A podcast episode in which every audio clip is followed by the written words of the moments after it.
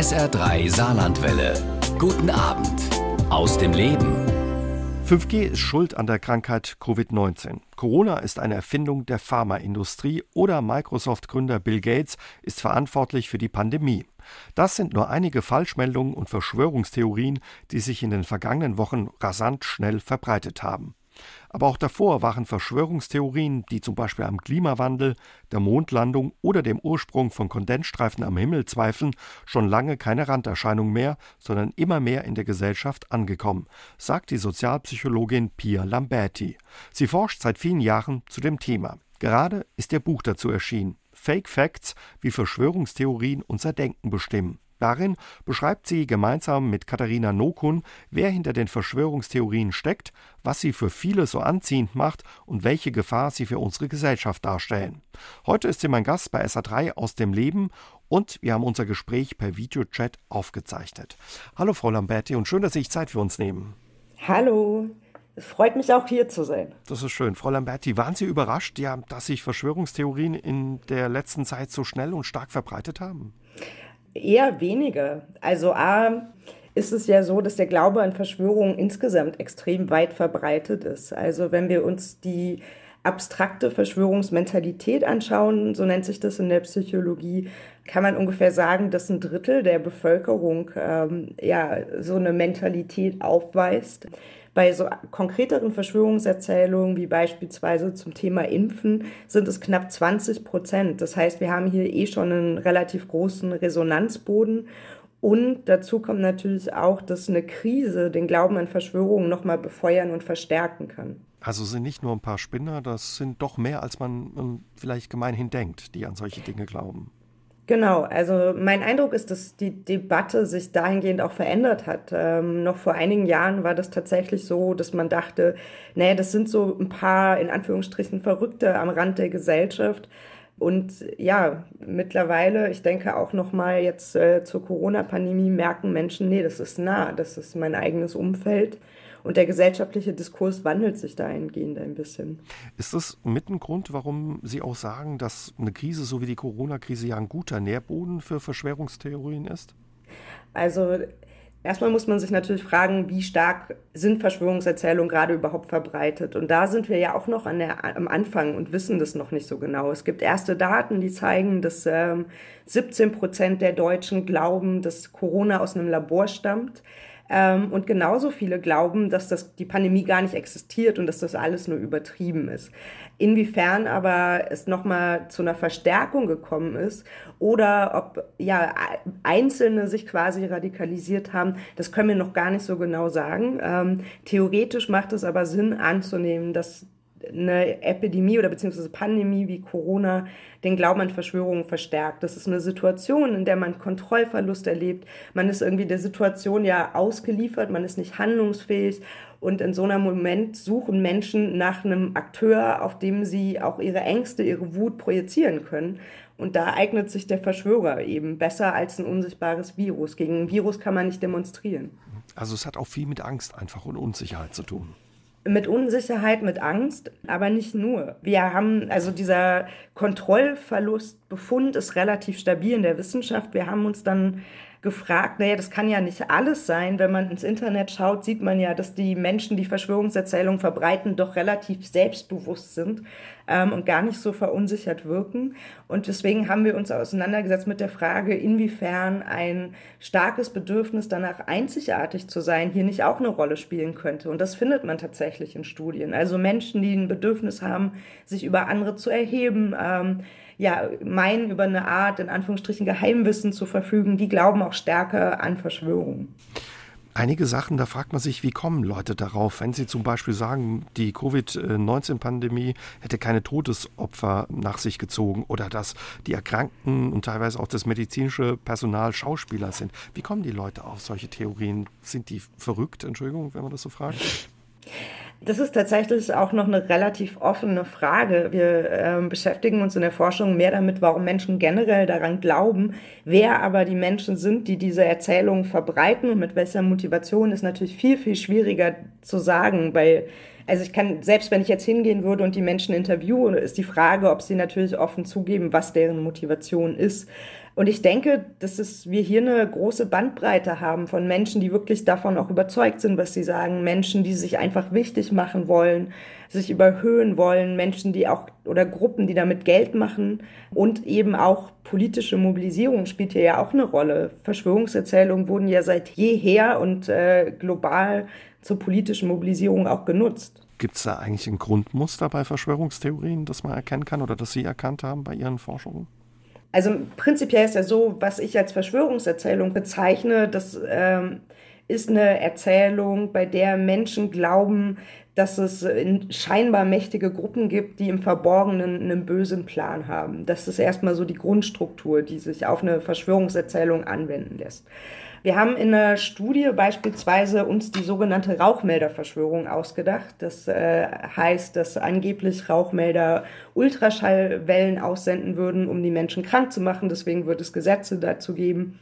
Und ich glaube, das sind eigentlich, ist eine, ist eine Verschwörungserzählung, die ganz gut funktioniert im Sinne von, dass Menschen daran glauben, weil sie Elemente aus dem Alltag enthält, weil sie Rauchmelder ja trotzdem auch irgendwie schwer äh, zu verstehen sind, so wie funktionieren die genau, was ist da jetzt eigentlich drin, ähm, es gibt Gesetze dazu. Also ich glaube, so eine Alltagsnähe oder eine Umwandlung von Fakten hilft tatsächlich dabei, eine Verschwörungserzählung zu verbreiten.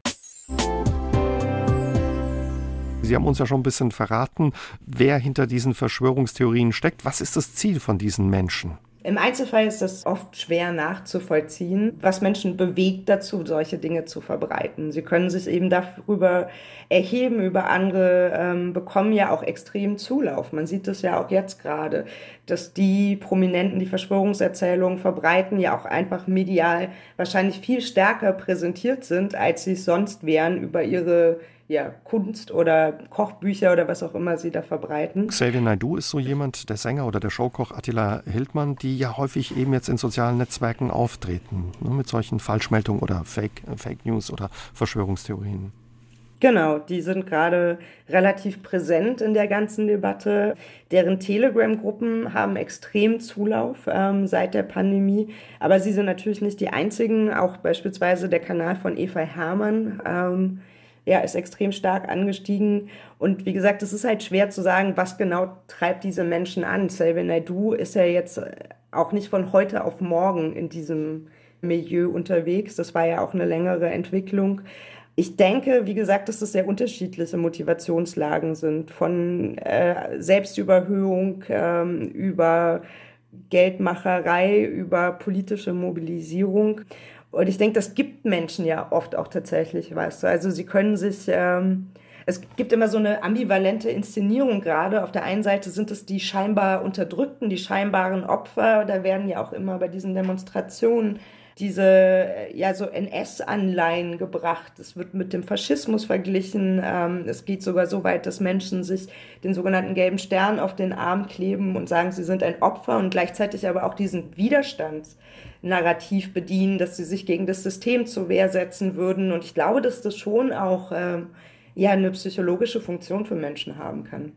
Was für Folgen hat es aber zum Beispiel, wenn ja so Leute wie Xavier Naidu oder Eva Herrmann solche Dinge verbreiten? Ich meine, Insgesamt ist es so, dass der Glaube an Verschwörungserzählungen beispielsweise mit einer stärkeren Affinität zur Gewalt einhergeht. Das sind also Menschen, die sich stärker aus dem demokratischen Diskurs zurückziehen und eher bereit sind, gewalttätige Alternativen zu wählen. Das heißt, man sieht schon alleine empirisch, dass es eine Gefahr gibt von Verschwörungsglauben.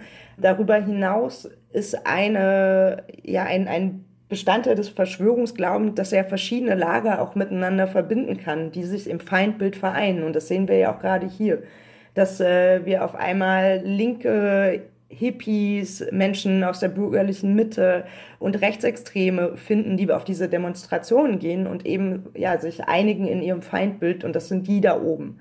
Und ich denke, das ist auf jeden Fall auch nochmal eine Gefahr, dass eben Misstrauen gesät wird, dass Zweifel gesät wird.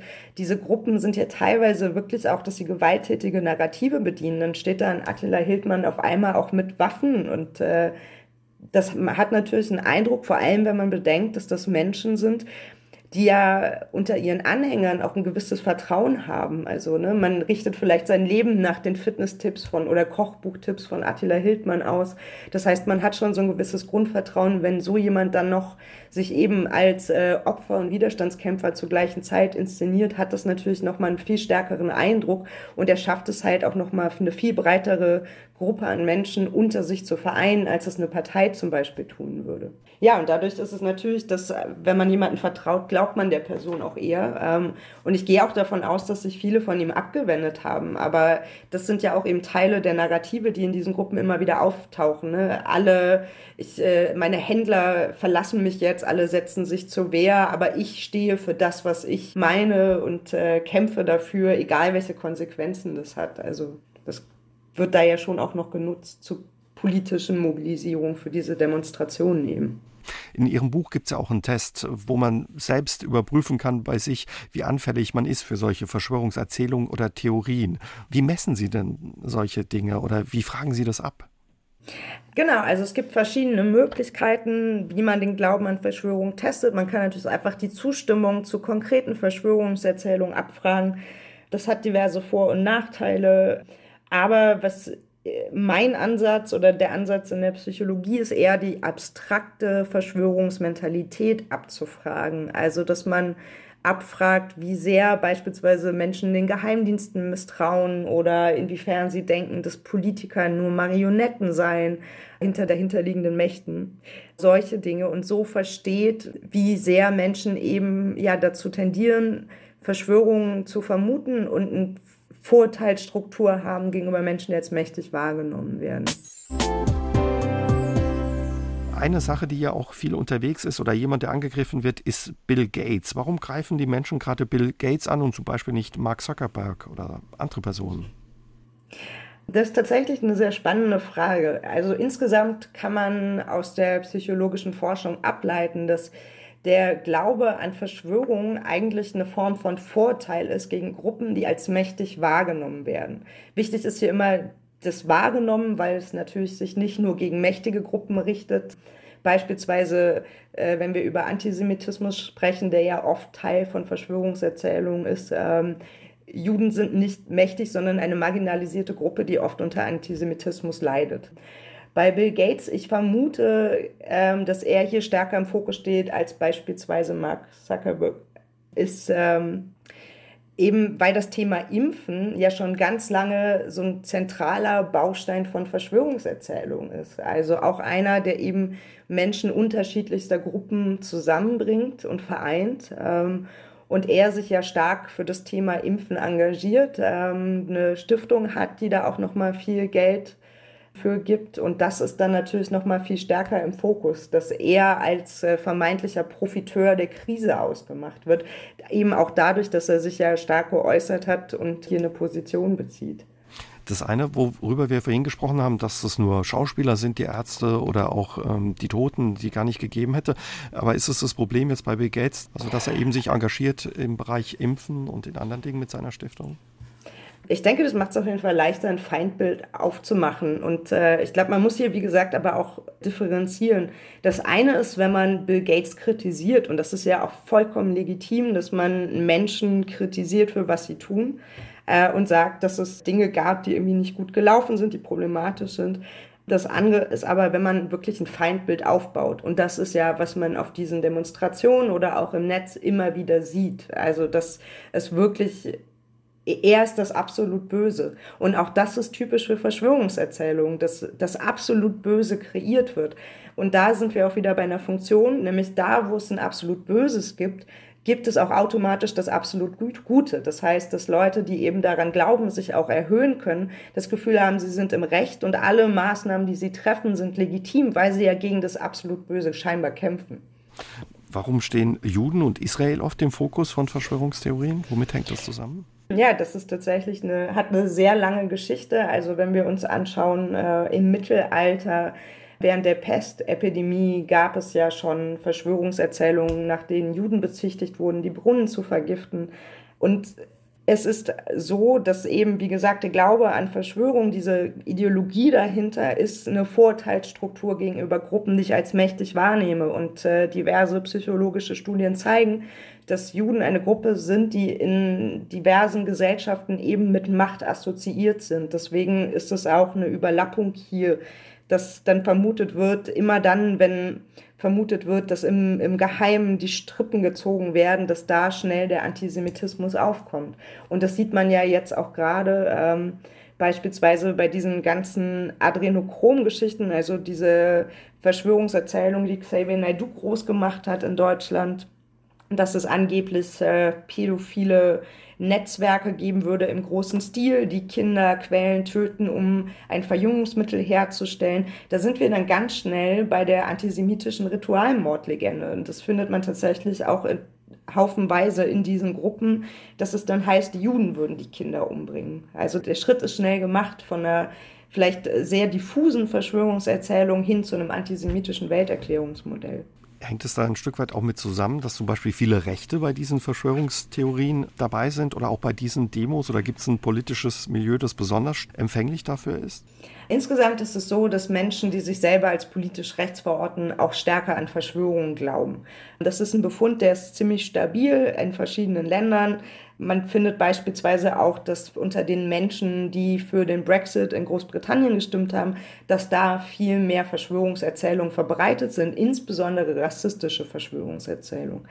Nichtsdestotrotz würde ich dafür warnen, zu sagen, das ist ein Phänomen, das sich nur auf rechte, Rechtsextreme bezieht. Weil, wie gesagt, eben eine der Gefahren ja ist, dass verschiedene Lager miteinander verbunden werden können. Also man hat ja auch in eher linksalternativen Gruppen geht es ja auch darum, was machen die Mächtigen und das kann eine Gesellschaftskritik sein, das kann aber auch in Verschwörungsglauben abdriften. Und man sieht es beispielsweise auch, dass ähm, eine verkürzte Kapitalismuskritik, bei der es um, darum geht, einzelne Schuldige auszumachen, oder Anti-Amerikanismus als Vorurteilsstruktur, also nicht Kritik an Amerika, sondern Vorurteile gegenüber Amerikanern, dass das mit dem Glauben an Verschwörungserzählungen zusammenhängt. Wir haben uns schon darüber unterhalten, wer da alles zusammenkommt. Das sind ganz unterschiedliche Menschen aus ganz unterschiedlichen Gruppen. Impfgegner, Rechte, Linke, Menschen, ja, die antisemitisch denken, Altautonome, aber auch Esoteriker, aber eben auch ganz normale Bürger. Wie sehr bestimmen denn ja die Lebensumstände, dass Menschen zu diesen Demos gehen oder an Verschwörungstheorien glauben? Was für eine Rolle spielen da die Lebensumstände? Genau, ich würde das, glaube ich, nochmal zweiteilen. Insgesamt ist es so, dass ein ja, unsichere Lebensverhältnisse, persönliche Krisen durchaus auch einen Einfluss haben auf den Verschwörungsglauben. Das sieht man empirisch, dass beispielsweise Menschen in unsicheren Arbeitsverhältnissen auch eher ja überall Verschwörungen wittern, Menschen mit einer niedrigeren Schulabschluss glauben auch eher an Verschwörungen. Und da gibt es eine ganz spannende Studie aus den Niederlanden, die sich mal gefragt hat, naja, warum ist es denn so? Ähm, ich denke, die meisten Menschen, wenn sie das Ergebnis hören, denken erstmal, das hat was mit Intelligenz zu tun. Hat es nicht. Ähm, Menschen, die einen niedrigeren Schulabschluss haben, fühlen sich auch einfach stärker von der Gesellschaft ausgeschlossen, haben eh weniger das Gefühl, dass sie teilhaben können und dann glauben sie stärker an Verschwörungen. Und man sieht eben auch, dass persönliche Krisen hier eine Rolle spielen können, wenn man sich beispielsweise auch die Biografien von Reichsbürgern anschaut oder auch im Esoterikbereich sieht man das immer wieder, dass in einer Situation, wo man einfach das Gefühl hat, man hat nichts mehr unter Kontrolle vielleicht die Partnerschaft ist plötzlich zu Ende, man hat den Job verloren, man weiß nicht weiter, dass man dann Schuldige braucht und Struktur braucht. Ähm, genau, und dass in so einer Situation der Verschwörungsglauben eben eine Option ist. Bei den Demonstrationen finde ich das ein bisschen ist es ambivalenter, weil ja eine Sache oder ein spannender Befund ist, dass die Demonstrationen erst dann hoch, hochgekocht sind, als die Lockerungen eigentlich schon da waren. Das heißt, in einer Situation, wo Menschen eigentlich wieder mehr Kontrolle über ihr Leben haben, sie stärker das Bedürfnis haben, auch dagegen zu demonstrieren. Das ist so ein gewisses Paradox, das hier da ist. Wurde da ja, Deutschland vielleicht auch zum Nachteil, dass man da ganz gut bisher durchgekommen ist durch diese Situation? Ich denke, das spielt hier schon eine Rolle. Ähm, insgesamt ist es ja, das Virus ist ein unsichtbarer Feind. Es ist nicht wie in einem Krieg, dass man genau weiß, äh, wer ist jetzt der Schuldige, sondern das ist was, was überall sein kann. Das heißt, es ist eh schon einfacher, Dinge darauf zu projizieren, als ja über was Konkretes. Darüber hinaus glaube ich schon auch, dass es einen Einfluss hat in Italien, kann man das Thema nicht ignorieren. Da sind so viele Menschen gestorben, die Einschnitte waren so stark, da kann man nicht so leicht sagen, das gibt's ja alles nicht. In Deutschland kennen die wenigsten Menschen der, jemanden, der erkrankt ist oder jemanden, der gestorben ist. Und dementsprechend glaube ich auch, dass es für viele Menschen eben, dass sie dann nach Ersatzerklärungen suchen. Wenn Sie gerade Italien ansprechen, gibt es solche Verschwörungstheorien sicherlich auch in anderen Ländern. Was wissen Sie darüber? Also sie gibt es auf jeden Fall in anderen Ländern. Ich weiß leider nicht, wie stark es in Italien ausgeprägt ist. Da sind mir keine Daten bisher bekannt. Für die USA gab es unterschiedliche Studien. Ähm, die neueste sagt, dass 29 Prozent glauben, dass das Virus aus einem Labor stammt. Und für Frankreich sind die Zahlen ähnlich. Da sind es 26 Prozent. Und nun mal so als Vergleich, ähm, ein Jahr vorher gab es eine Studie für Frankreich und da waren es ungefähr acht, ich glaube acht oder zehn Prozent, die gesagt haben, dass HIV aus dem Labor stammt. Also da merkt man schon mal vielleicht den Unterschied. Wir haben vorhin darüber gesprochen, dass Lebensumstände ähm, eine Rolle spielen, dass man zum Beispiel für solche Dinge empfänglich ist. Welche Rolle spielen denn die Erfahrungen, die wir als Kinder zum Beispiel gemacht haben? Es gibt so erste Studien, die sich auch mit Bindungserfahrungen auseinandersetzen.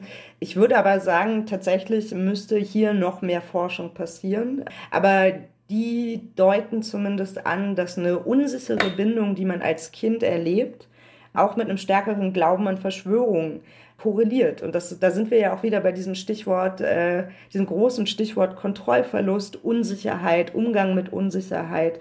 Und äh, natürlich unterscheiden Menschen sich auch individuell, wie stark die mit so einer Situation umgehen können und auch welche ja, Handlungsoptionen sie wählen. Also ich kann äh, in einer Situation wie wir uns jetzt gerade befinden, beispielsweise auch, um wieder handlungsfähig zu werden, um wieder in Kontrolle zu sein, mich hinsetzen und Gesichtsmasken nähen oder in der Nachbarschaftshilfe mich engagieren. Es gibt ja diverse Optionen, mit sowas umzugehen. Und der Glaube an Verschwörung ist eben eine Strategie quasi. Hängt es auch immer ein bisschen damit zusammen, was man glauben will oder dass es eben nicht zu dem Leben passt, was man vielleicht auch gerne hätte oder was einem genommen wird? Ich kann mir das schon gut vorstellen. Also ich denke, äh, es gibt ja ganz oft Diskussionen bei dem Thema, dass es darum geht, nein, die glauben ja die Fakten nicht. Und äh, so ein Verständnis, dass man eigentlich nur die richtigen Informationen jemandem präsentieren müsste und dann würde er diesen Glauben aufgeben. Und ich glaube, hier sieht man ja auch, dass es um eine Motivation geht. Dass es wirklich um eine ja, Vorurteilsstruktur geht, die gar nicht so sehr was mit Fakten und der realen Welt immer zu tun hat, sondern dass es eine Art und Weise ist, wie ich die Welt sehen will. Und das haben wir Menschen alle zu einem gewissen Grad, dass wir Informationen in eine Richtung arbeit, verarbeiten, dass sie zu unseren Einstellungen passen. Aber ja, hier findet man das natürlich dann nochmal verstärkt und mit gewissen Konsequenzen natürlich auch. Sie sagen ja auch in Ihrem Buch, äh, jeder Mensch bringt ein Stück weit die Veranlagung mit, an solche Verschwörungserzählungen zu glauben oder Theorien.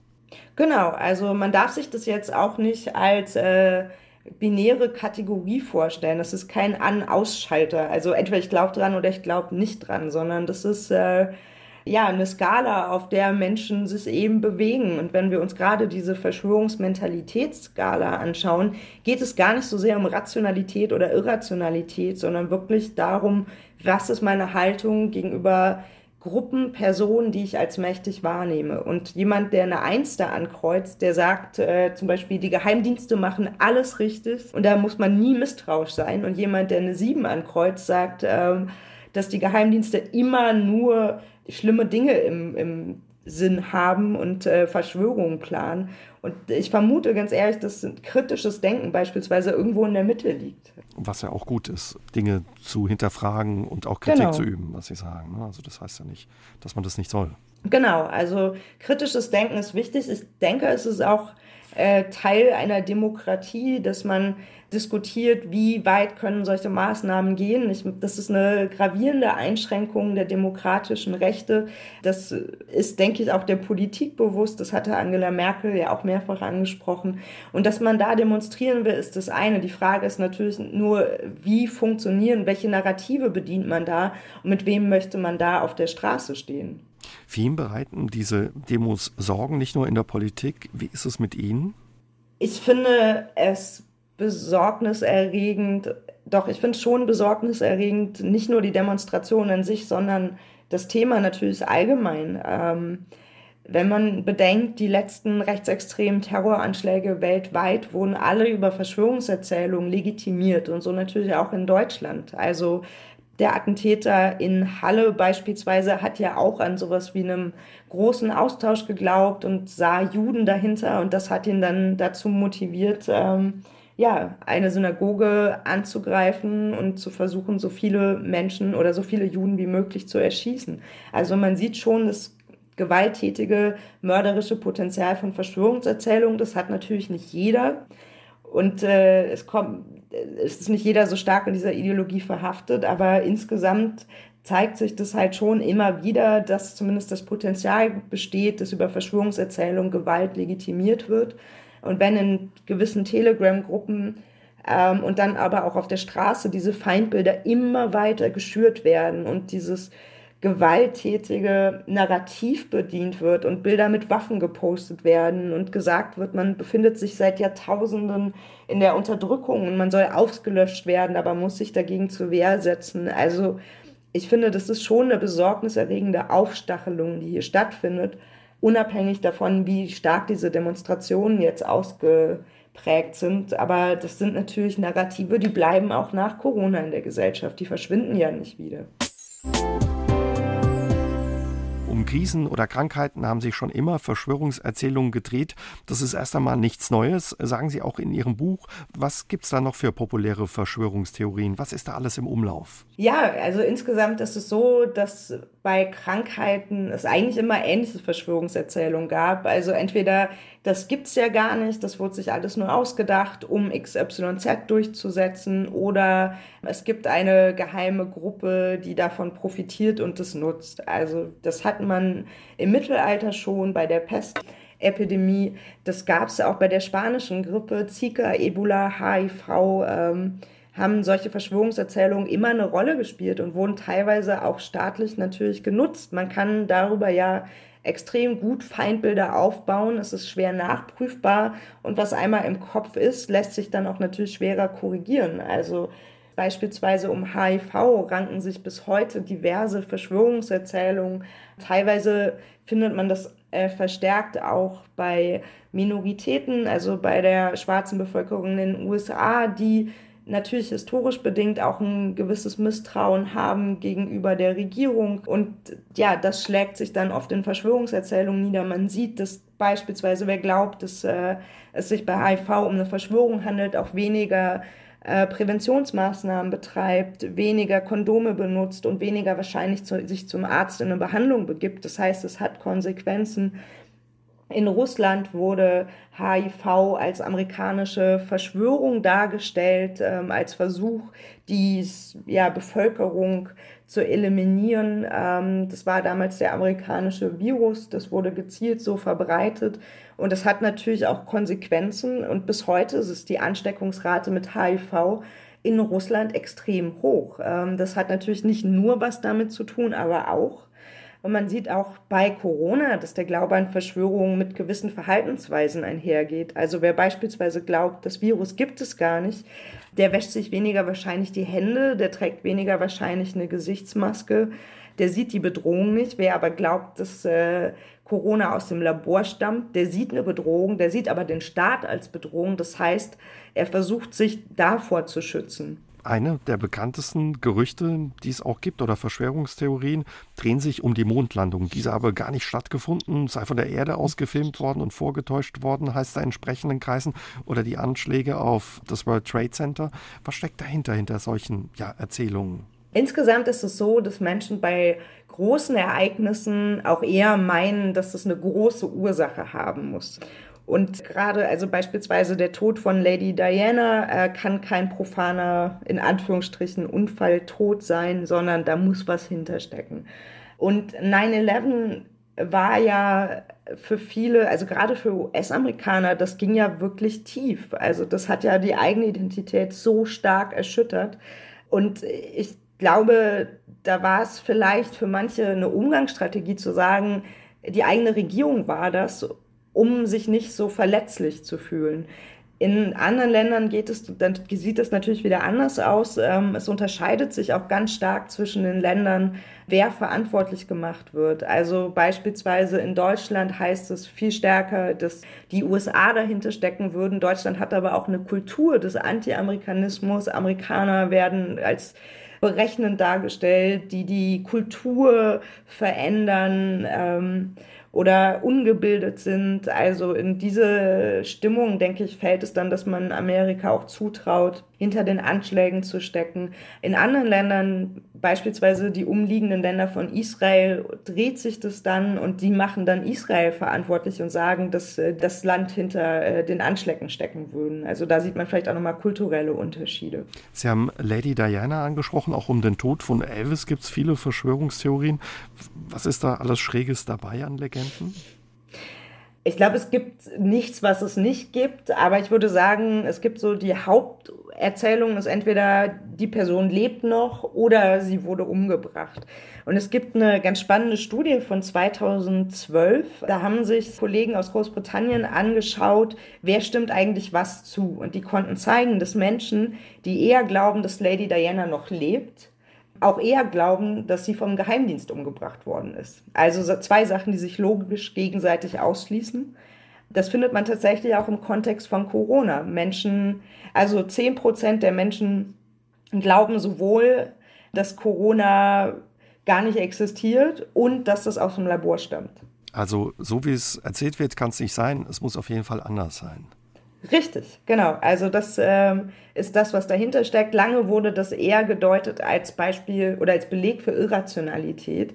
Aber das ist eben nicht, was dahinter steckt. Das sind eben Menschen, die sagen, ja, äh, so wie ihr mir das erzählt, kann es nicht sein. Es muss anders gewesen sein. Ich weiß nicht unbedingt wie, aber anders. In Ihrem Buch äh, schreiben Sie, es gibt sogar Kreuzfahrten zu dem Thema, wo sich ja Leute, die an Verschwörungserzählungen, Theorien glauben, auf einem Kreuzfahrt äh, treffen, eine Woche all inclusive und da gibt es all diese äh, Geschichten. Wenn die Dinge nicht so ernst werden, müsste man schmunzeln darüber.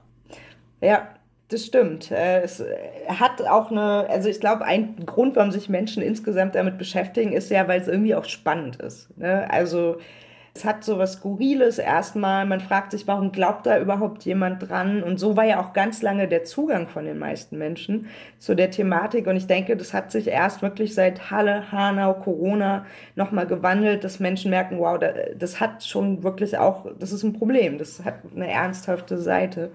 Aber ja, diese Kreuzfahrt gab es so mehrere Jahre. Dieses Jahr wurde es tatsächlich, soweit ich das gesehen habe, eingestellt. Ähm, und da haben sich dann alle möglichen Leute getroffen, um über UFOs, Impfungen, 9-11 und was auch immer noch es so gibt, äh, zu diskutieren bei vegetarisch-veganem äh, Menü und abendlichem UFO-Sichtungen schauen. Und das ist halt der skurrile Part. Aber bei einer früheren Version der Homepage stand auch dort, ähm, dass sie extra auf einem Schiff sich befinden, weil man dann in internationalen Gewässern ist und alle Dinge sagen kann, ohne einen, quasi einen Maulkorb zu bekommen. Also vermutlich geht es dann in Richtung Holocaustleugnung, solche Dinge. Also da merkt man dann schnell auch, was skurril aussieht, hat schnell eine ernste Seite.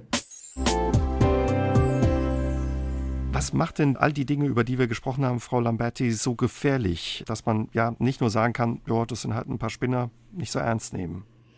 Erstmal, wenn man sich den Glauben an Verschwörungen anguckt, das hat ja verschiedene Funktionen. Also zum einen kreiert man ein Feindbild das absolut Böse. Also man kann das ja nicht anders bezeichnen. Wenn man wirklich glaubt, die Regierung würde Chemikalien versprühen in der Luft, sogenannte Chemtrails, um die Bevölkerung auszulöschen, das ist das absolut Böse. So. Und da, wo es ein absolut Böses gibt, gibt es natürlich auch ein absolut Gutes. Das heißt, man kann sich erhöhen, man fühlt sich besser, man sieht auch alles, was man tut, als legitim an. Daneben immunisieren Verschwörungserzählungen auch gegen Kritik. Also jeder, der die Verschwörungserzählung kritisiert, ist entweder ja in deren Logik naiv oder ein sogenannter Systemling oder gleich Teil der Verschwörung. Das heißt, ein gesellschaftlicher Diskurs ist einfach nicht mehr möglich. Also und im dritten Schritt ja, legitimieren Verschwörungserzählungen einfach auch Gewalt. Das zeigt sich empirisch in Studien und ich rede jetzt hier nicht von Menschen, hochideologisierten Einzelpersonen, sondern von den Ergebnissen aus der letzten Mitte-Studie, bei der vergleichsweise harmlose Verschwörungserzählungen abgefragt wurden. Und schon hier sieht man einen Unterschied, dass Menschen mit einer starken Verschwörungsmentalität auch stärker Gewalt als politisches Mittel ja, wählen würden und als legitim erachten.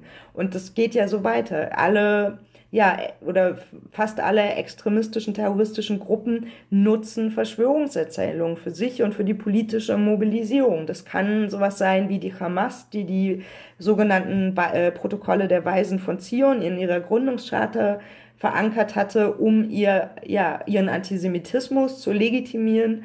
Das ist aber auch natürlich in der extremen Rechten in Deutschland spielt es eine Rolle. Also solche Narrative wie der sogenannte große Austausch, nachdem angeblich Migranten nach Europa, Deutschland gebracht werden äh, würden, um die weiße Bevölkerung zu auszutauschen. Das, das sind Narrative, die finden wir bei der AfD, die finden wir bei Terroristen und Studien zeigen, dass ungefähr jeder Fünfte in Deutschland an sowas glaubt. Also das ist schon, darf man nicht unterschätzen, was diese Narrative machen. Wenn jemand wirklich daran glaubt, sieht er Gewalt als letztes Mittel an.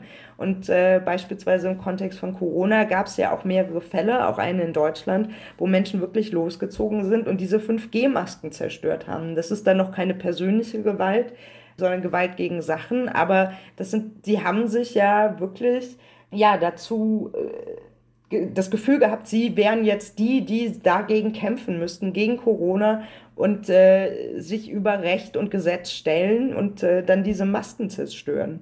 Also, wenn ich Sie richtig verstehe, man sollte das schon ernst nehmen, was sich da entwickelt und was sich da auch ausbreitet. Genau, also ich, äh, mein Eindruck war halt eben, dass das jahrelang nicht ernst genug genommen wurde, sondern eben belächelt wurde und auch ja nicht genug Teil der Debatte war. Dabei hat sich das, was wir jetzt ja gerade haben, auch schon lange angekündigt. Also Studien zeigen das schon seit Jahren. Die WHO hat letztes Jahr noch gesagt, dass Impfgegner eine globale Bedrohung darstellen würden. Ne? Äh, auch zu Beginn der Pandemie war ein Zitat von der WHO, dass wir nicht nur eine Pandemie bekämpfen würden, sondern auch eine Infodemie äh, und dass die genauso gefährlich sei. Und ich finde es unglaublich wichtig, dass die Gesellschaft in eine Diskussion kommt, wie geht man mit dem Thema um, weil es eben schwierig ist, weil es oft so diffus ist, was sind Maßnahmen, die hier helfen würden ähm, und dass das verstetigt wird und dass diese Diskussion nicht jetzt aufhört, wenn die Demonstrationen weg sind, weil das Thema wird uns immer wieder ja, zu schaffen machen. Wir werden immer wieder damit konfrontiert werden und da braucht es einfach langfristige Lösungen und Umgangsstrategien was kann denn jeder Einzelne von uns gegen Verschwörungstheorien tun, dass sie sich nicht so ausbreiten? Ich denke erstmal selber Fakten checken. Also wenn ich was bekomme, sich überlegen, ist die Quelle seriös, macht das Sinn, was da steht, ähm, wer ist die Person, die das sagt. Also hier ein bisschen sensibler werden und nicht äh, einfach alles weiterleiten, nur weil es vielleicht erstmal spannend klingt. Und dann natürlich ist die Frage, wie geht man mit der Verbreitung von Verschwörungserzählungen in sozialen Netzwerken um? Ich denke, man muss sich hier klar machen, dass man kein fremde Personen mit einem Link oder mit einem Gegenargument nicht überzeugen werden wird. Trotzdem finde ich es wichtig, dass man hier Gegenrede leistet, die Informationen in den Kontext setzt und vielleicht erklärt, was daran falsch ist, dass zumindest die Menschen, die mitlesen, besser verstehen, was da passiert. Und wenn die Verschwörungserzählung menschenfeindlich wird und antisemitische Inhalte verbreitet, rassistische Inhalte verbreitet, ist es natürlich noch mal relevanter. Im eigenen Umfeld sieht es nochmal ein bisschen anders aus. Da hat man nochmal eine andere Handhabe, weil man eben ein Vertrauensverhältnis hat.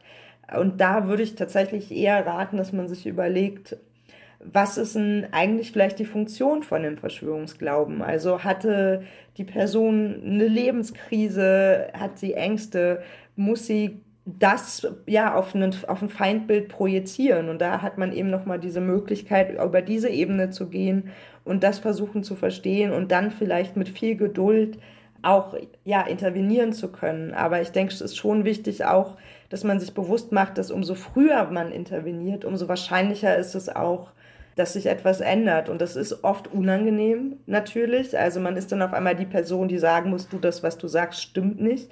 Man kreiert vielleicht sogar einen Familienkonflikt, aber trotzdem denke ich, dass es wichtig ist, hier früh zu sagen, wenn man das Gefühl hat, dass eine Person sich ja in Feindbilder verrennt. Mhm. Sie haben ja gerade die Messenger-Dienste und die sozialen Medien angesprochen. Da war viel unterwegs die letzten Wochen. Auch hat man vielleicht Dinge geschickt bekommen von Bekannten, die gar nicht bisher anfällig dafür waren und auf einmal ja damit äh, zu tun haben. Da wird es schwierig, wie Sie sagen, ne? die wieder zu überzeugen. Oder wie kann man das machen, die zu überzeugen, zu sagen, hey, du bist da auf dem Holzweg? Also wenn man jetzt, weiß ich nicht, der Onkel schickt einen einen Link in die Familien-WhatsApp-Gruppe ich glaube, da kann man trotzdem es mal versuchen, mit äh, Gegeninformationen erstmal zu arbeiten und zu sehen, wie reagiert er darauf, aber auch wie reagiert der Rest der Familie darauf. Es gibt ja mittlerweile sehr gute Faktenfinder, beispielsweise ja auch von der ARD. Und äh, die nehmen ja spezifisch die Verschwörungserzählungen, die gerade so im Umlauf sind, und erklären, was daran nicht stimmt. Also die sind ja wirklich darauf zugeschnitten. Das kann man auf jeden Fall mal probieren. Wenn es nicht funktioniert, würde ich versuchen, mich nicht im Klein-Klein zu verheddern. Also ich bekomme zum Beispiel unfassbar viele E-Mails mit irgendwelchen Berichten zu irgendwelchen Themen und soll dann ein Statement dazu verfassen von Verschwörungsideologen. Und zu dem spezifischen Bericht, den ich da geschickt bekomme, da kann ich ja nicht immer was zu sagen. Also ich weiß dann nicht, wer die Person ist, die ihn verfasst hat. Ich bin auch keine Architektin oder, oder Ingenieurin oder was auch immer, um zu sagen, und bei welcher Temperatur Stahl schmilzt und wie sich das und das verhält. Und wenn ich dann anfangen würde, im Klein-Klein zu diskutieren, würde ich mich selber nur verheddern und würde irgendwann auch nicht mehr weiterkommen. Dazu ist es ja auch so, dass es einfach quasi unmöglich ist, was zu belegen, das nicht existiert, beziehungsweise zu widerlegen. Also wie argumentiere ich, dass die Bundesregierung nicht das Bargeld abschaffen will und außer zu sagen, ich sehe hier keine Belege. Deswegen würde ich immer eher auf eine abstrakte Ebene gehen und vielleicht zu fragen, naja, warum glaubst du denn, dass das so ist? Wer sind denn die dahinter? Ist es nicht komisch, dass äh, dann alle Wissenschaftler, Politiker, wer auch immer Teil der Verschwörung sein müssten. Ist das denn realistisch? Also, dass man eher auf so eine Ebene geht, als wirklich jedes Argument versuchen zu widerlegen. Diese großen Plattformbetreiber, sei es Facebook, Twitter oder wie auch immer, YouTube, tun die genug, um ja solche Falschmeldungen und Verschwörungserzählungen, Theorien äh, zu unterbinden? Lange haben die bei weitem nicht genug getan. Also der Algorithmus von YouTube hat ja sogar das ganze Problem eigentlich noch eher verstärkt, in dem Sinne, dass einem immer radikalere Videos gezeigt wurden. Also man guckt sich was zum Thema, ich weiß nicht, Walking an und am Ende ist man beim Ironman angelangt. Und das war ja der Algorithmus, dass man lange davor sitzt. So, das heißt, wenn ich mir was angucke zum Thema Impfen, fange ich damit an und ende dann in irgendeiner apokalyptischen Welt. Die haben dann angefangen, Wikipedia-Links unter die YouTube-Artikel zu setzen und das fand ich eine sehr halbherzige Lösung, weil eben man hat so ein hochemotionalisierendes Video und dem steht dann so ein nüchterner Wikipedia-Link entgegen, der ja noch nicht mal auf diese Informationen aus dem Video zugeschnitten ist. Man weiß ja überhaupt nicht, ob der überhaupt äh, das äh, entkräftet, was in dem Video gesagt wurde.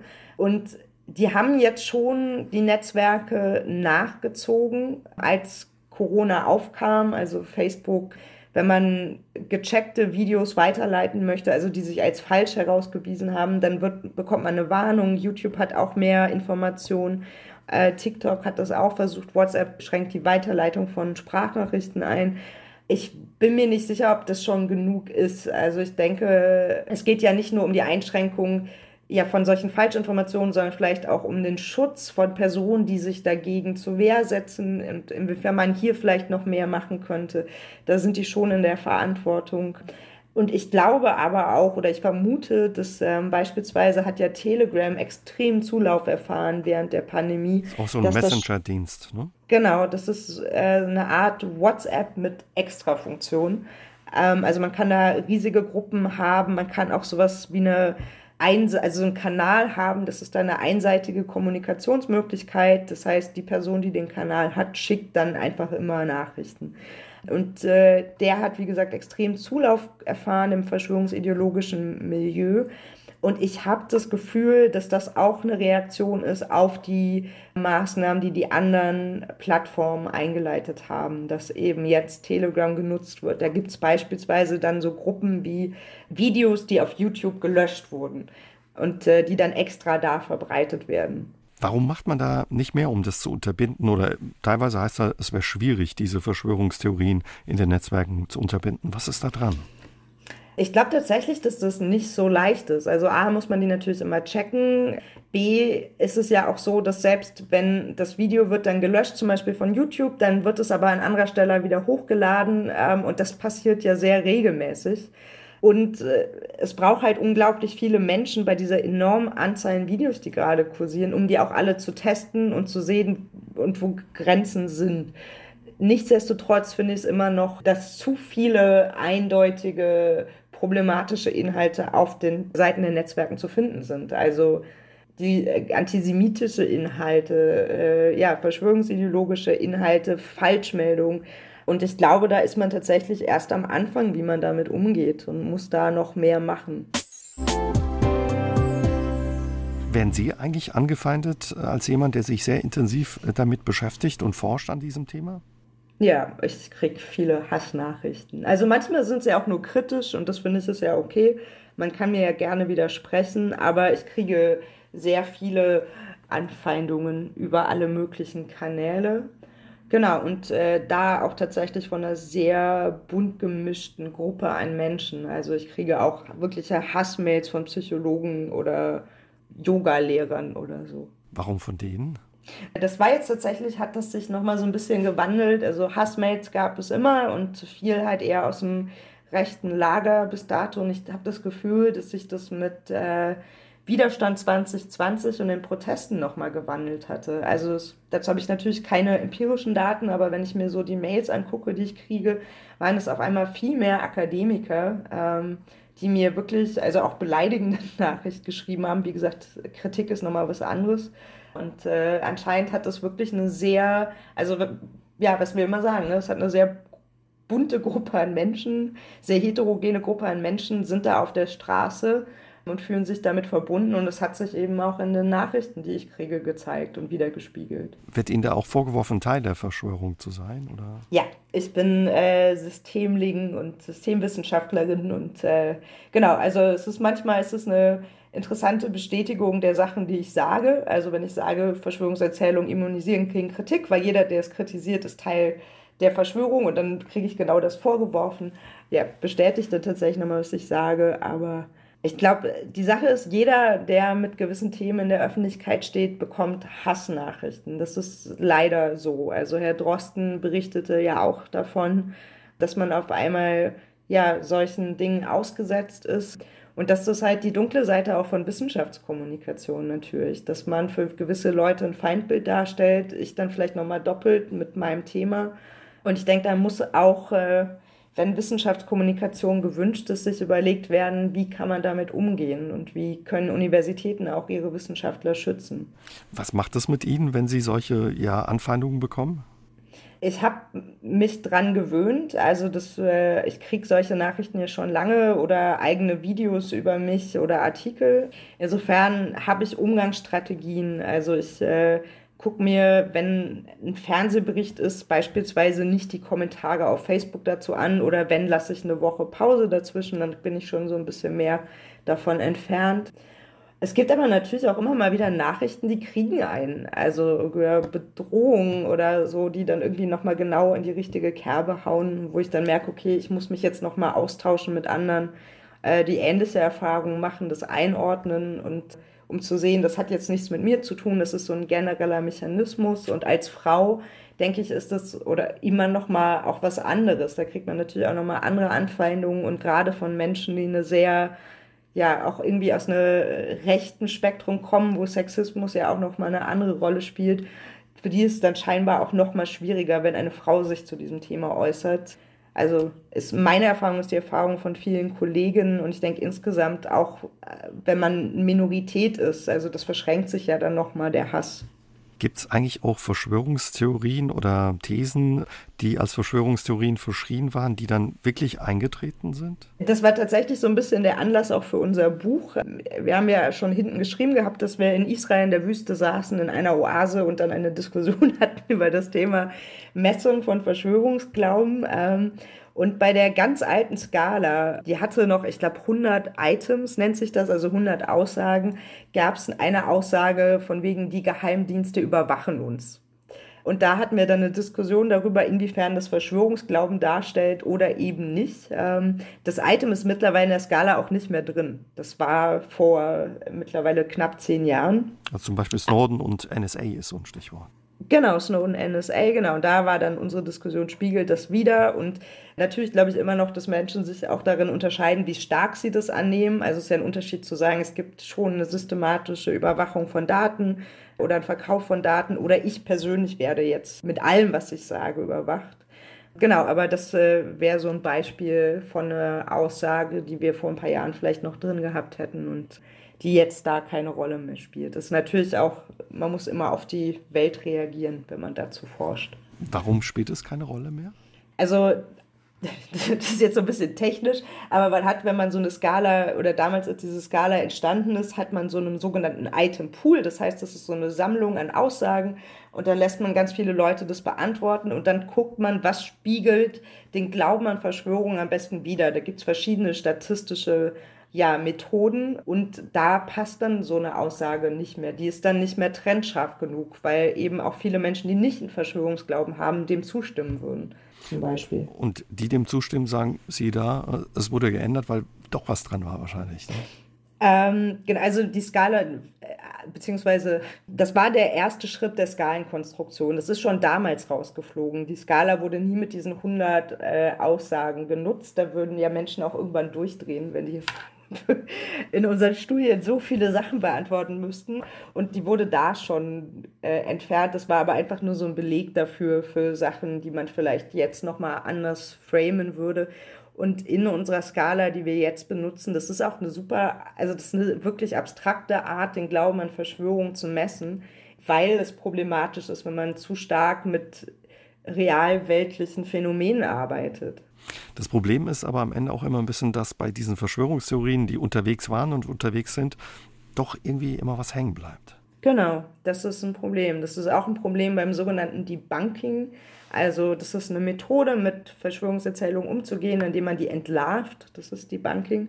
Ist halt eben, dass die Verschwörungserzählung besser haften bleibt als die Korrektur. Und äh, da muss man dann natürlich auch immer aufpassen, als Medien, als Einzelperson, als pädagogische Fachkraft, dass man nicht durch diese, durch die Verbreitung der Verschwörungserzählung, um sie zu berichtigen, sie nicht eigentlich erst befeuert und den Zweifel seht. Also man merkt es ja auch schon in Studien, dass wenn Menschen im Labor mit beispielsweise einer Impfverschwörung konfrontiert werden, dann sind die danach weniger bereit, ihr Kind zu impfen. Und zwar unabhängig davon, ob sie vorher an Verschwörungen geglaubt haben oder nicht.